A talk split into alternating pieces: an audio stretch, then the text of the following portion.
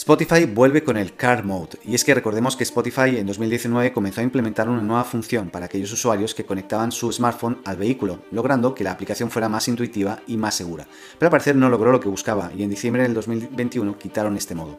Ahora la plataforma de música en streaming ha comenzado a implementar una nueva vista para el coche con algunas mejoras importantes. La interfaz eh, en concreto consta de tres pestañas principales. Una de ellas muestra el inicio de la aplicación con una estética mucho más simple y donde aparecen aquellas canciones, álbums o listas de de producción más recientes. La segunda pestaña, que anteriormente estaba destinada a la búsqueda de canciones, ahora es una opción para realizar comandos de voz.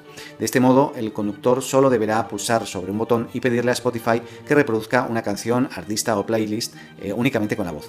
La aplicación de Spotify además muestra un botón que salir de este modo eh, o el modo auto fácilmente. De esta forma, el usuario podrá volver a la versión completa del servicio de streaming incluso cuando el dispositivo todavía esté conectado al vehículo.